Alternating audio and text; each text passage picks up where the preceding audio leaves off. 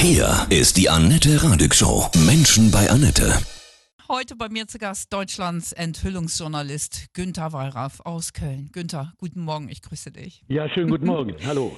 Reportagen sind Kult. Du hast dich unter anderem bei Bild eingeschlichen, der Aufmacher, Unvergessen 83. Du als Türke Ali zwei Jahre lang die Erfahrung als Gastarbeiter gemacht. Ganz unten ein Wahnsinns-Bestseller, 22 Wochen Platz 1. Günther, wann hast du gemerkt, dass du im Namen der Gerechtigkeit und Wahrheit kämpfen musst, schon so als kleiner Junge? Eigentlich habe ich der Bundeswehr zu verdanken, dass ich zum engagierten kämpferischen Menschen geworden bin, der Unrecht nicht ertragen konnte und dagegen anging. Und zwar war das eine Zeit, als ich als Kriegsdienstverweigerer den Antrag zu spät gestellt hatte und dann eingezogen wurde und mich da plötzlich eine Armee gegenüber sah, wo noch alte Nazis das Sagen hatten, wo judenfeindliche äh, Sprüche kursierten, wo Kampflieder der Nazis geschmettert wurden. Da konnte man eigentlich nur verweigern. Und in dieser Zeit habe ich angefangen, Tagebuch zu führen. Ich habe mir da auch schon einige Streiche erlaubt, wenn die anderen mit ihren stolzen Flinten durch die, das Gelände zogen. Ich musste einen Stock tragen. Zur Demütigung habe ich noch einen Blumenstrauß dran gebunden, hatte ich aber die Lacher wieder auf meiner Seite. Also zu guter Letzt wurde ich dann, als sie merkten, ich machte Tagebuch und hatte mit einer Zeitschrift Sven auch Kontakte, da wollten die mir anbieten,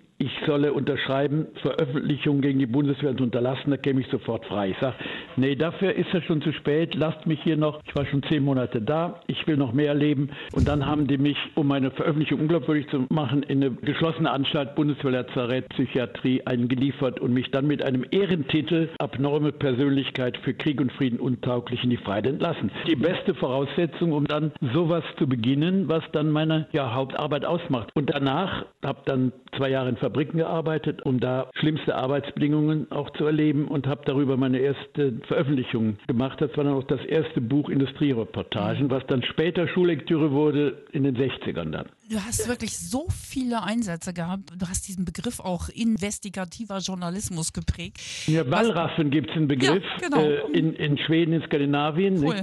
Da ist Wallraff im Lexikon und da kriege ich alle paar Monate Zeitungsausschnitte. Da hat mal jemand gewallrafft wieder, der wahrscheinlich zum Teil gar nicht mehr weiß, wer sich hinter dem Begriff verbirgt. Da ist das so wie Röntgen, medizinisches Durchleuchten, ne? ist das hier für das gesellschaftliche Durchleuchten. Bei diesen vielen, vielen Einsätzen, hattest du irgendwann mal richtig Angst, Günther? Ich bin vielleicht von Natur aus, von der Erziehung mütterlicherseits, mein Vater war früh gestorben, sollte ich eher zu einem angepassten, ängstlichen Menschen erzogen werden. Ich glaube, in das, durch das Herangehen an solche Urängste und die überwinden wollen und sich auch diesen Ängsten stellen, bin ich inzwischen, kann ich behaupten, zu einem angstfreieren Menschen geworden. Welche Bilder wirst du nie vergessen von welchem Einsatz? Was hat dich so tief berührt? Als wir da bei Thyssen in den stärksten Giftstäuben in Kanälen schuften mussten. Und die Stammarbeiter, die wurden diesen gesundheitsschädigenden Staubwolken nicht ausgesetzt. Und wir mussten da bis zum Umfallen malochen und schluckten und fraßen den Staub förmlich, ohne Staubmasken. Da wurde auch dann gespart. Und da war eine Situation, dass ich dachte, Mensch,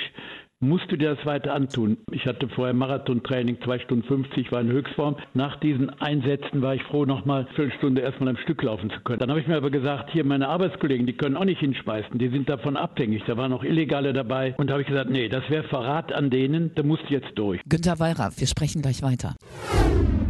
Günther, für mich bist du ein Held, ja, hast mich auch inspiriert, meine Berufung Du kennst mich zu wenig. Ja. Ich habe so viele Fehler und Macken und meine engste Umgebung, die hackt da immer drauf rum. nee, ich bin sehr unvollkommen. Aber ja. ich glaube, das sind wir doch alle, ja. Es gibt Heilige ja. um uns herum. Mein verstorbener Freund Rupert Neudeck, der Kap Anamur gegründet hat. Mensch, wenn die katholische Kirche noch wirkliche Heilige neu entdecken würde, die müssten den heilig sprechen. ich habe meinem 15-jährigen Sohn erzählt, dass ich dich interviewen darf, ja. Er mhm. hat dann deine Vita gelesen und sagte nur noch, Alter, was für ein Wahnsinnstyp, der Günther Wallraff, wie Robin Hood.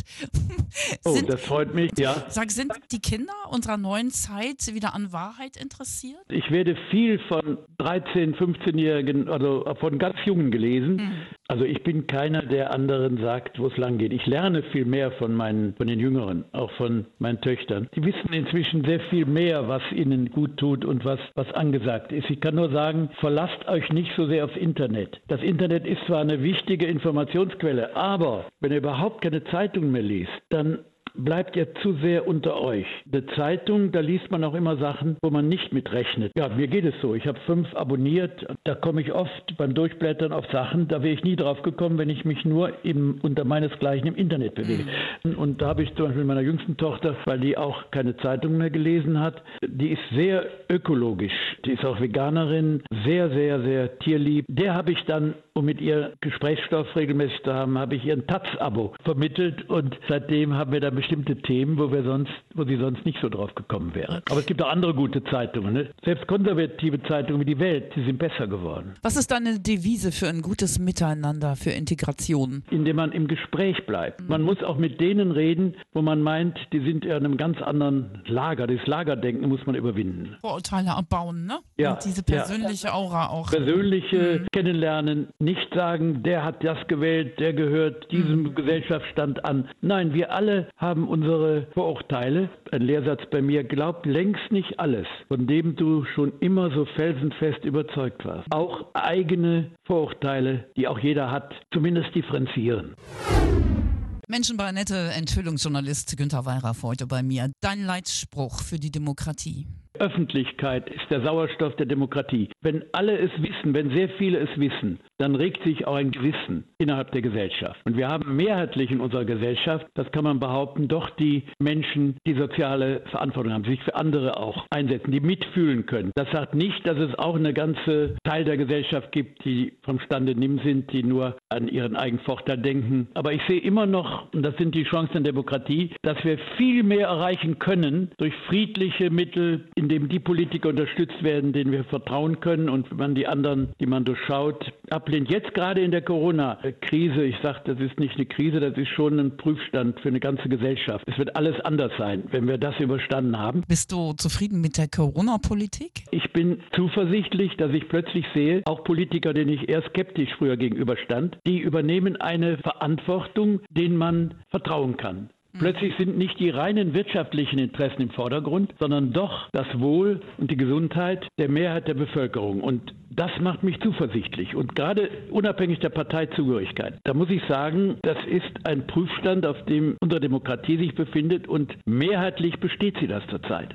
Du glaubst also, die Welt wird tatsächlich besser? Sie wird erstmal anders. Ich mhm. hoffe besser. Mhm. Ich hoffe, dass die positiven Seiten, die Chancen wahrgenommen werden, dass wir auch jetzt umweltmäßig mehr in uns gehen, kommt ja alles zum Stillstand und plötzlich man sieht, es geht auch. Das Zwischenmenschliche, die Zuwendung anderen Menschen gegenüber nimmt ja auch zu. Man vermisst ja gar nicht mehr diese Ablenkungsgeschichten, das, was eine Wohlstandsgesellschaft geboten hat. Viele plötzlich, die die, die kleinen, die Familie, die die Hilfsbereitschaft und auch Naturerlebnisse, nicht? Alleine, was ich jetzt hier in der Nähe von Köln, ich fahre viel mit dem Fahrrad und was ich hier an Naherholungsgebieten kennengelernt habe. Einsamste Wege und das waren Naturerlebnisse, die hätte ich wahrscheinlich zeitmäßig mir so nicht gegönnt, wenn man nicht hier zum Stillstand, zum Innehalten auch gezwungen wäre. Die Natur, die zurzeit aufatmet, die Autobahnen sind leer, das sinnlose Konsumverhalten ist nicht mehr da. Also Echter Wertewandel, ne? Ein Wertewandel. Wie sollten wir unsere Zukunft planen nach Corona? Was mir zurzeit fehlt, sind Zukunftsvisionen. Wir sitzen so gebannt wie Kaninchen vor der Schlange, vor einem Monster und schauen nur noch auf diese, das, was Corona uns antun könnte. Und darüber hinaus wird viel zu wenig nachgedacht, auch in den Medien. Ich finde, da müssten wir jetzt über den Tag hinausdenken. Es wird eine Zeit nach Corona geben. Die wird sicher erst im nächsten Jahr richtig äh, Gestalt annehmen. Das sollten wir positiv nutzen. Mit wem würdest du gerne mal einen schönen Wein trinken und über alles reden? Ich habe eine große Meinung vom Papst Franziskus. Ich bin aus der katholischen Kirche ausgetreten, als das noch wirklich eine, eine finstere, frauenfeindliche und in vielem auch verknöcherte Angelegenheit war. Der Mann hat natürlich auch seine Defizite. Ich würde ihn gerne überzeugen, was seine Homophobie angeht. Da hat er noch Defizite. Was die soziale Seite angeht, ist, hat er revolutionäre Ansichten und wird auch sehr im Vatikan bekämpft. Aber sonst, treffe mich mit, jetzt wieder, nächsten Tagen bin ich mit Obdachlosen zusammen und bringe denen auch nicht nur Geld, auch äh, Lebensmittel. Ich nehme mal an, du buddelst schon wieder am neuen Skandal aus, oder? Ach, was heißt Skandal? Es sind oft die, die Ungerechtigkeiten des Alltags, das zur Gewohnheit gewordene Unrecht, was alle hinnehmen, wo man zu, zu wenig drüber weiß. Und da bin ich an zwei Themen zurzeit mit einem ganzen Team dran. Ich habe hier einen Sender bei RTL, Team Wallraff, da ist ein Freiraum geschaffen und da sind jüngere, hochmotivierte Kollegen, die hier die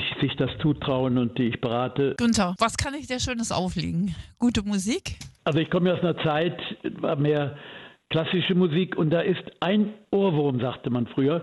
Das ist von Strawinski die Geschichte vom Soldaten. Und das habe ich heute noch sehr präsent. Und zwar war ich, meine erste Freundin, die war ein paar Jahre älter, die war, besuchte mich schon mal. Ich war 17 gerade. Wir waren in einer sehr engen Wohnung. Meine Mutter war dann in dem, in einem anderen Raum und wir haben dann im Schlafzimmer auf einer knarrenden Couch. Um meine Mutter aber da nicht mithören zu lassen, habe ich diesen Ohrwurm, Strawinski in einem alten Bakalit Plattengerät laufen gehabt. Aber das passt doch dazu. Ich habe die heute noch präsent. Kurzfassung, ihr müsst ja auch nicht den Ganze bringen. Ihr könnt das mal, ja. mal anspielen. Ja. Du, das hat auch Power. Das ja. gefällt auch Jüngeren. Ja, alles Gute, Günther Weiraff. Ja, vielen Dank. Ja, wünsche ich, wünsch ich dir auch. Ich bedanke mich.